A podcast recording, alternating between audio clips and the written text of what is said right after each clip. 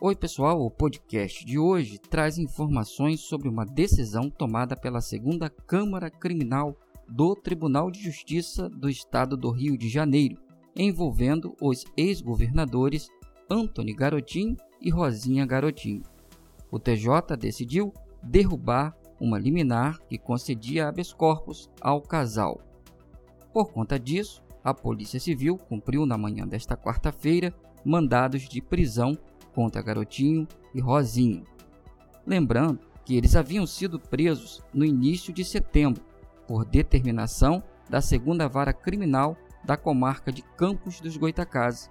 Porém, foram soltos no dia seguinte por um habeas corpus concedido pelo desembargador Ciro Darlan durante plantão judiciário.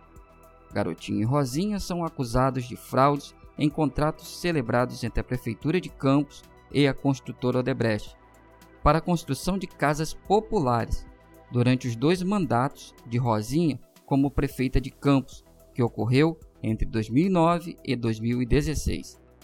Por meio de nota, a defesa do casal informa que vai recorrer ao Superior Tribunal de Justiça contra a decisão da Segunda Câmara Criminal. Segundo a defesa, a ordem de prisão é ilegal e arbitrária, pautada apenas em suposições e conjecturas genéricas sobre fatos extemporâneos, que supostamente teriam ocorrido entre os anos 2008 e 2014.